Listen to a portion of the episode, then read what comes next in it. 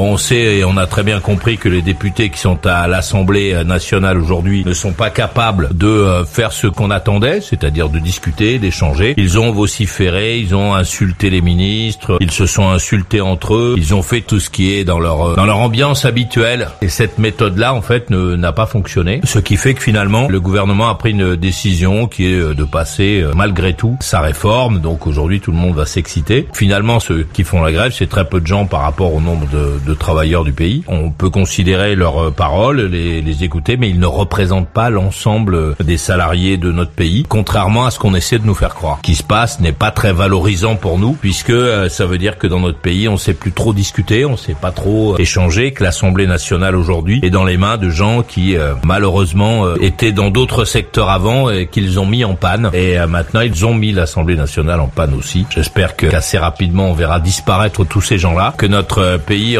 redevienne la démocratie qu'on aime vivre, même s'il n'y a rien d'anticonstitutionnel dans tout ce qui se passe, que ce soit les manifestations ou euh, l'utilisation de l'article 49.3 qui fait partie de la Constitution lui aussi. Ah, tu n'es pas d'accord? Bien vite. Alors tu vas là, je te prie. Ajoute maurice.usa, maurice.usa sur Skype.